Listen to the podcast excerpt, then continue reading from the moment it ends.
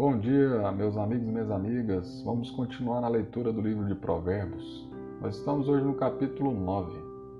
Versículo 1 diz: A sabedoria construiu a sua casa sobre sete colunas.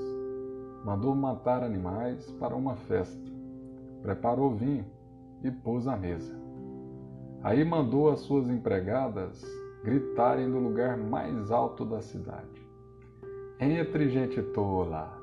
E disse às pessoas sem juízo: Venham, comam a minha comida e bebam o meu vinho que eu preparei.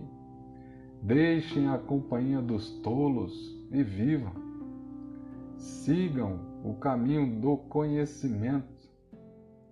Se você repreender uma pessoa vaidosa, a única coisa que vai conseguir é ser insultado. Se tentar corrigir um homem mau, o que vai conseguir é ser humilhado. Nunca repreenda uma pessoa vaidosa. Ela o odiará por isso. Mas se você corrigir uma pessoa sábia, ela o respeitará. Qualquer coisa que você ensina a uma pessoa sábia torna mais sábia ainda. E tudo que você diz a uma pessoa direita aumenta a sabedoria dela. Para ser sábio, é preciso primeiro temer a Deus. Ó oh, Senhor! Se você conhece o Deus Santo, então você tem compreensão das coisas. A sabedoria fará com que você viva uma vida mais longa. Se você for sábio, o lucro será seu.